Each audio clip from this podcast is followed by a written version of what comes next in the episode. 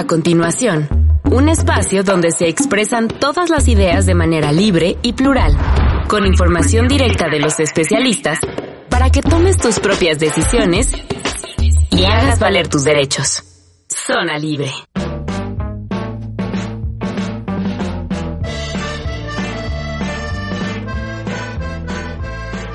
Muy buenos días, ya es sábado, son las 9 de la mañana. Esto es Zona Libre, una coproducción del Instituto Mexicano de la Radio y el Consejo Nacional de Población. ¿Cómo les fue en la semana? Cuéntenos, tenemos dos vías de contacto. Eh, una es el Twitter, que es arroba conapo-mx y en Facebook, así, sencillo, Consejo Nacional de Población. ¿Cómo están? Hoy tenemos un tema, como todos los sábados, un tema muy importante de interés que vale la pena que le echen un oído. Ya no digo un ojo porque estamos en radio, así que échenle un oído, échenle los dos oídos. Hoy vamos a hablar sobre migración internacional de mexicanos y mexicanas. Mi nombre es Enrique Gil y hoy tenemos eh, aquí en la cabina al doctor Víctor Manuel Isidro Luna. Él es jefe del Departamento de Estudios de Flujos Migratorios Internacionales de la Secretaría General del Consejo Nacional de Población. Doctor, bienvenido, ¿cómo está? Mucho gusto, mucho gusto a ti, a todos los radioescuchas. Esperemos que estén bien estos días tan complicados con frío en algunos, ¿no? En, en algunas zonas del, de la ciudad amanece con frío y después eh, uno está a la sombra y hace frío, está, sale el calor o sale el sol y 50 grados. sí, sí, sí. Bien, pues el tema de hoy, como les comentaba, es la migración internacional de nuestros paisanos, ¿no? De los, de los, de todos los mexicanos pues es principalmente el flujo, el, principalmente el flujo migratorio es hacia nuestro país vecino, el del norte, Estados Unidos. Doctor, cuéntenos, cuéntenos acerca de esta, este fenómeno social, fenómeno económico principalmente, que da origen a la, a la migración, ¿no? En nuestro país, obviamente no es un tema nuevo, es un tema ya con, con pues mucho tiempo que está tomando cada vez más importancia eh, por lo que significa a nivel económico a nuestro país, a las familias, a la, a la gente y como una, como un fenómeno social. Y pues, díganos, cómo exactamente, pues, los orígenes y consecuencias, ¿no? de, de nuestra migración.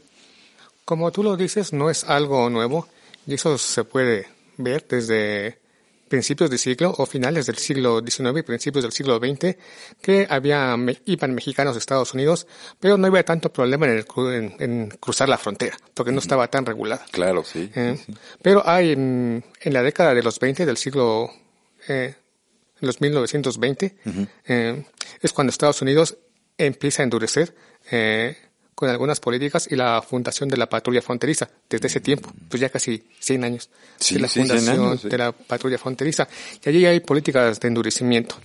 Em, también hay que recordar, y por eso hay historias, muchas historias de mm, a principios del siglo XX de mexicanos en Estados Unidos, famosos, que se iban allá sin ningún problema, este, transitaban, y también la población en general iba a los Estados Unidos sin ningún sin tanto problema. Y de, hecho, eh, pues ya ni siquiera en los años 20, todavía en los años 60, en los años 70. Ah, bueno, es que después de ese endurecimiento que hubo, hubo como un relajamiento de, en medio de la Segunda Guerra Mundial sí. y por la necesidad de fuerza de trabajo que Estados Unidos necesitó de mucha fuerza de trabajo. Sí, después de la hubo, hubo una apertura a mexicanos este para trabajar a, este en actividades como va a quedar muy claro en este programa y como debe de quedar muy claro, en actividades esenciales. Han trabajado los mexicanos siempre en Estados Unidos y como lo están haciendo ahora en la pandemia, en actividades esenciales. Entonces, en los 40 hubo una apertura que se terminó alrededor de los 60. 60, claro. Este, y ya después, claramente, hubo otra vez políticas de endurecimiento en los 80, este, en los 90 y más aún a principios del 2000 con el ataque a las Torres Gemelas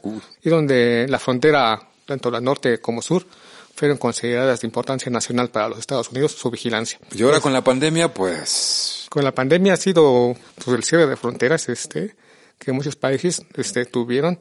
Y también, no solamente el cierre de fronteras, sino también un poco el, que la economía ha crecido más lentamente por el mismo, este, que hay menos transacciones económicas y que también hubo una disminución de viajes y muchas actividades esenciales como turismo se han hecho de manera más lenta. Bueno, a lo que estamos ahora que la, hay una vigilancia de la frontera, pero en medio de una pandemia que, este, que, como es de movilidad, para reducir su transmisión se necesita menos, menos movilidad y se piensa que así vamos a, pues, a reducir el ritmo de la pandemia. Claro. Obviamente nos ha afectado, eh, pues en todos los sentidos, claro, de una forma, de una forma económica muy importante. Aunque bueno, cada año y ahora en este año hubo un aumento en las remesas de, de, de, los, de todos nuestros paisanos que están allá, ¿no? Es algo bastante, pues, admirable por parte de ellos, lamentable por nuestra parte, porque pues no deberían de irse a otro país, porque pues el problema de la migración es porque en México pues no encuentran las, las garantías, tanto eh, sociales como económicas, para poder pues subsistir. Entonces, eh, hablando sobre la magnitud de la migración que mundial, eh, ¿cuáles serían los pronósticos que tenemos ahora con la pandemia, eh, pues en cara ya al, al, siguiente año?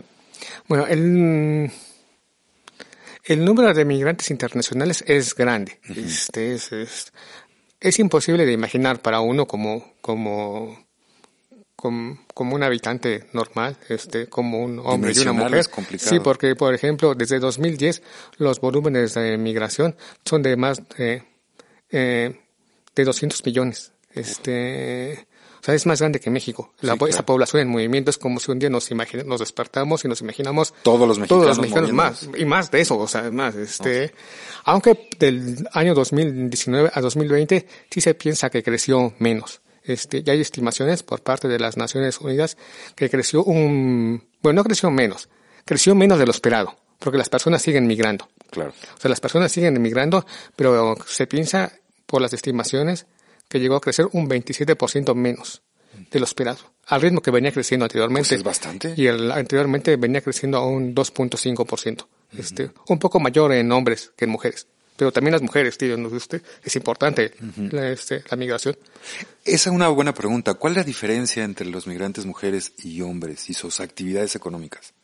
Pues no es tan, este, o sea, en el ritmo de migración, sí. no es tan grande la diferencia. O sea, migran un poco más los, en el volumen, más los hombres que las mujeres a nivel mundial. Un poco más hombres. Que un poco más y un poco más de países desarrollados, un poco mm, más de países que se consideran en vías de desarrollo que los desarrollados. Porque en México se tiene la creencia de que el que emigraba era el hombre. Ah, bueno, este... Mm, Exclusivamente. Eh, pues es que hay que, hay, hay, hay que habría que ver algunas diferencias entre las poblaciones que migran. Por ejemplo, si nosotros analizamos el volumen de los que son devueltos por autoridades de Estados Unidos, este, ahí sí, la mayor parte son hombres. Este, el del flujo, en su flujo. Por ejemplo, si yo voy, pero las autoridades de Estados Unidos me detienen y me regresan, ahí sí son mayoritariamente hombres. Este, a 2020 fue como el 90%. Okay, Pero hay mucha movilidad, sí, pero hay, o sea, hay migración documentada y no documentada. Sí. Este, y si me voy de ilegal, si son más, en este caso que, que estamos contando, si son más hombres los que detienen y te regresan. Pero hay más gente que se está moviendo este, y que puede tener éxito en llegar a su lugar, a su destino. Pues en ese caso, eh, las, hay una gran movilidad también de las mujeres, este, eh, bueno, de hombres y mujeres, aunque sí es mayor en hombres, pero no es tan, la de mujeres no es tan baja. Y ahora el tema muy importante que ha surgido, bueno, que se ha visibilizado más sobre la migración de los infantes.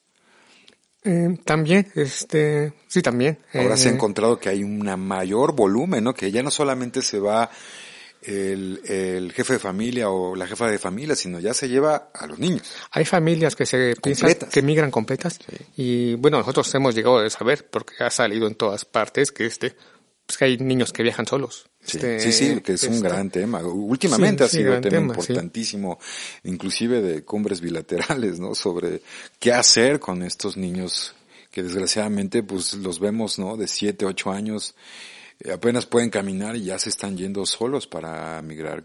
Qué pena, la verdad es algo, es algo increíble, ¿no?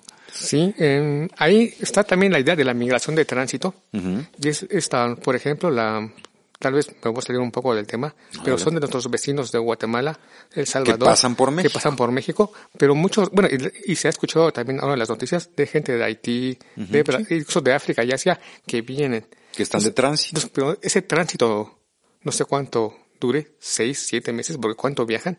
Entonces ellos sí, este, y algunos viajan con niños o, familias completas. Este. completas. entonces es todo un tema de, de políticas públicas, bueno, y de, y de, y de derechos humanos, este, que está ahí presente, bueno, muy presente. Y no son volúmenes chicos, son volúmenes grandes. Hablando de la pandemia, eh, ¿cómo ha afectado la migración en volumen y en general económicamente pues a nuestro país y no solamente a nuestro país, sino al que recibe esta migración, que en este caso estamos hablando de Estados Unidos. Bueno, se han endurecido las políticas a, a, la entrada. En otros aspectos podemos considerar que ha sido positivo por el gran flujo de remesas que ha habido hacia, hacia México. han sido cifras históricas, este, pero que incluso se consideraba en un principio que iban a disminuir los flujos de remesas y, pasó totalmente fue lo, contrario. Sí, y, este, y cada día se siguen incrementando más este, y más. en es increíble, sentido, ha sido positivo. No se sabe todavía exactamente a qué se debe este nivel de remesas. Muchos piensan que son los eh, apoyos, los estímulos que Estados Unidos dio a, este a las familias. A las familias. Otros piensan que son los pertenencia que tiene uno a la familia y cuando hay un problema voy a apoyar este, a, a, mi familia que está en México desde allá. Otros piensan que, son el, que es el tipo de cambio. Entonces es un tema, en ese sentido ha sido de manera positiva porque las remesas apoyan tanto de manera macroeconómicamente al país. Claro, como microeconómicamente. Como a nivel de, eh, local. en su nivel de compra, pueden comprar más. Sí, este, claro. Aparte, las remesas se miden en dólares. Sí, eso, eso es importantísimo porque el dólar es la moneda más importante, eso es, divisa internacional. Sí, así es. Si quieren volver a escuchar algún programa de Zona Libre, pueden escucharlos en nuestro podcast. Nos encontramos en eHeart Radio, Evox o iTunes. Estamos hablando sobre migración de las y los mexicanos que han tenido que salirse de sus comunidades, de sus poblaciones emigrar hacia Estados Unidos.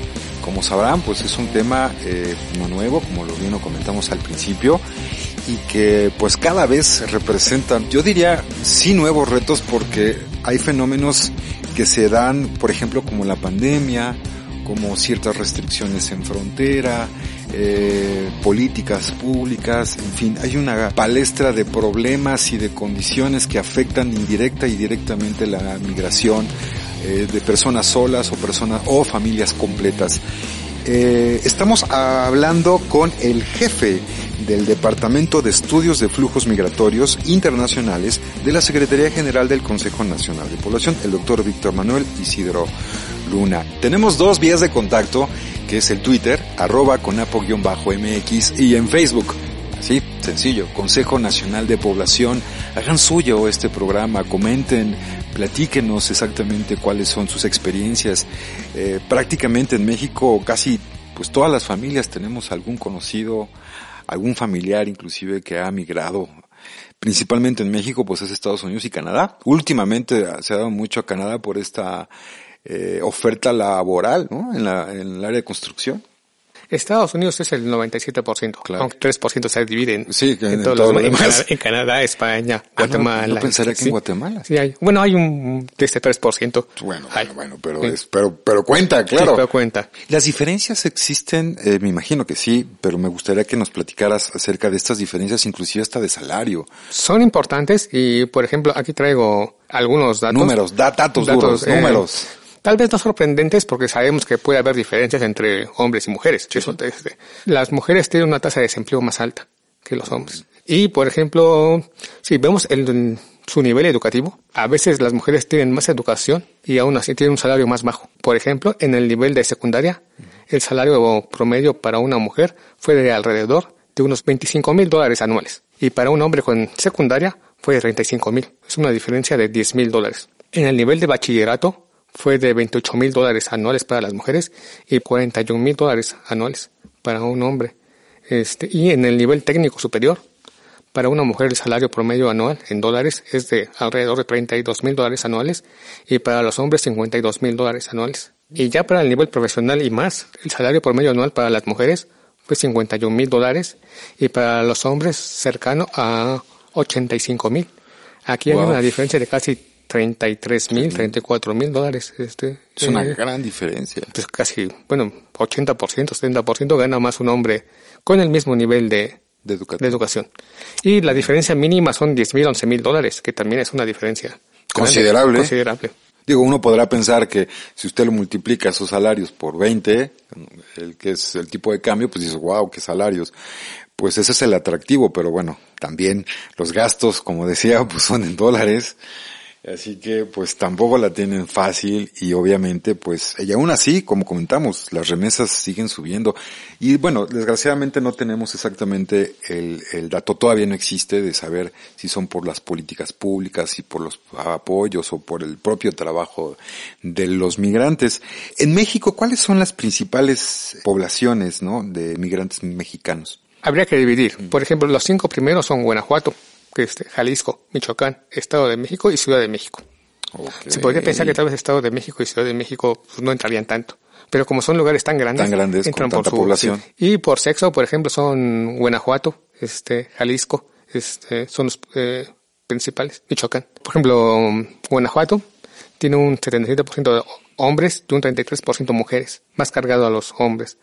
Jalisco es un 63% hombres, eh, 37% mujeres, Michoacán un 69% hombres y un 31% mujeres. Aunque las mujeres no son pocas aquí en este caso. Creo que están alrededor de un 25, 30%.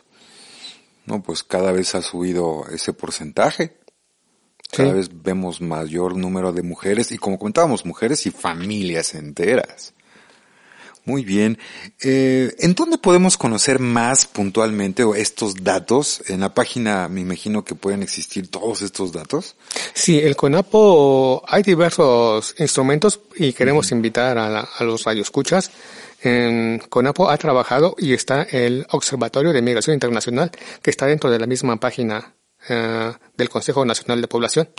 Y ahí pueden ver estadísticas de migración de todo tipo, de migración de mexicanos a Estados Unidos, pero también de migración de retorno. Por ejemplo, la migración de retorno son los que se van y vienen, pero dentro de un periodo de cinco años. Este, ellos son otro flujo. ¿De estos de retorno son porque van a trabajar en temporadas?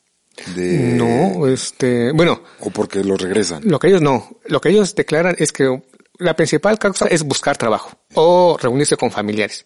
Este, los de los, en general.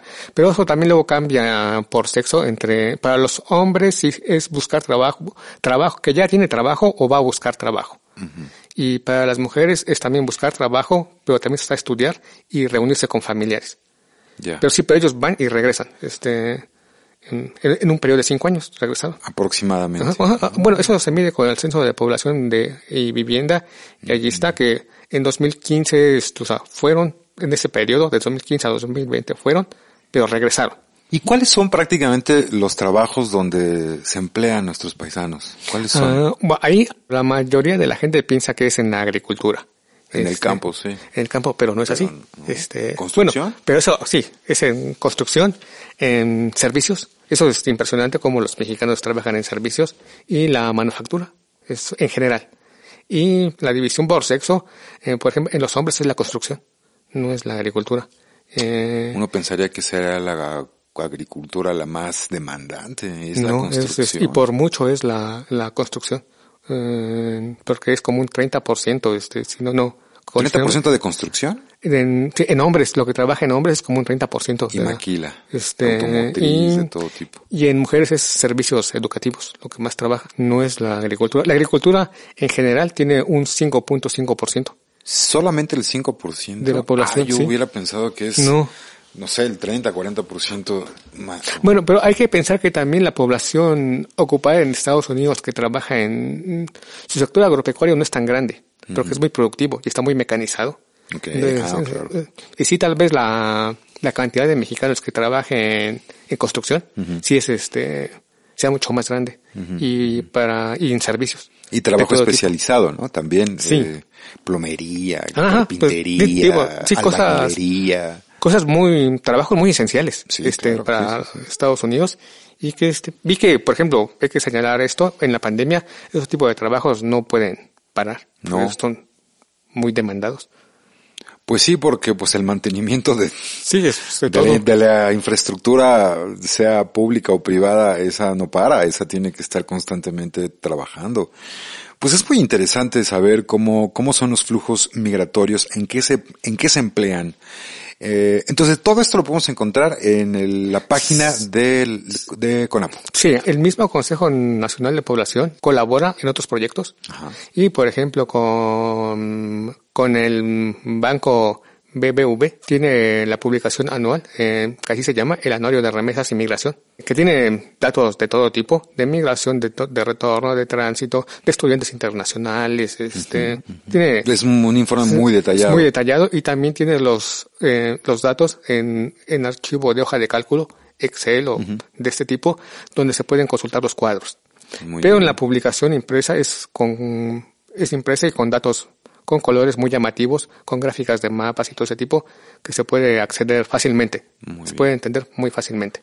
También CONAPO colabora en la que se llaman las encuestas de migración eh, sobre las fronteras, en la frontera norte y sur de México, con otras instituciones, como con la Secretaría del Trabajo, el CONAPRED, con el Colegio de la Frontera Norte, y ahí son muchos flujos donde se mide la migración en la frontera norte y en la frontera sur. sur.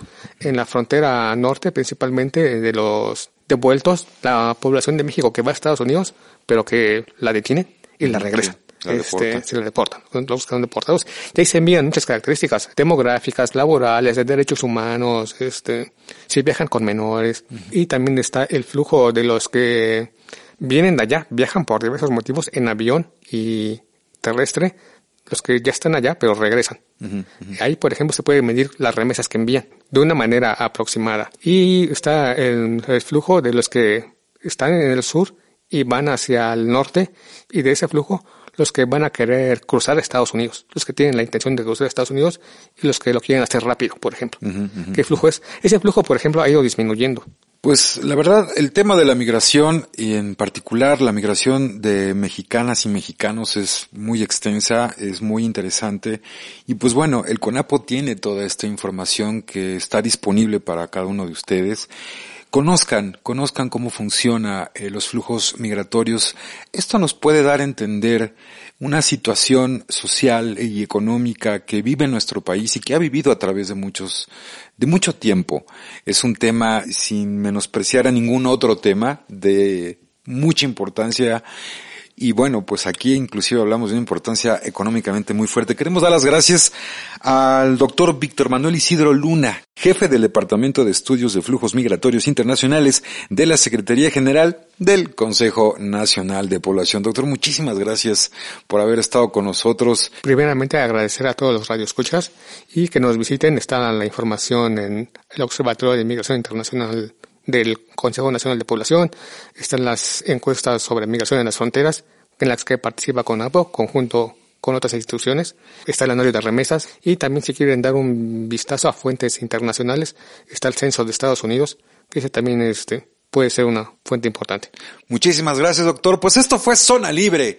Como cada sábado, un tema de gran interés. Le quedan muchas horas a este día, así que tengan un excelente fin de semana. Y nos vamos con una canción que, eh, muy ad hoc. Pal Norte, calle 13.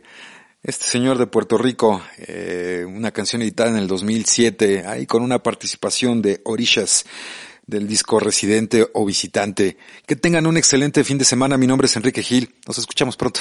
Bye. Una pierna que respiran veneno de serpiente por el camino del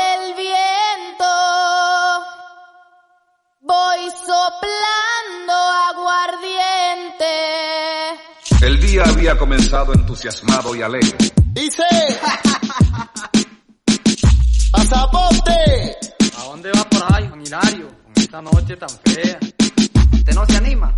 Mire cómo está el camino. Anegadito. No, hombre, compa. El camino es lo de menos. Lo importante es llegar.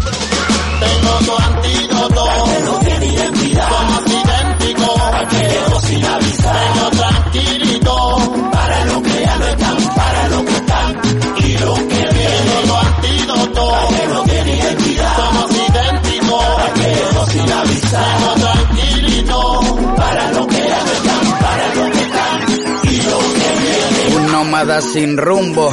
La energía negativa yo la derrumbo con mis pezuñas de cordero.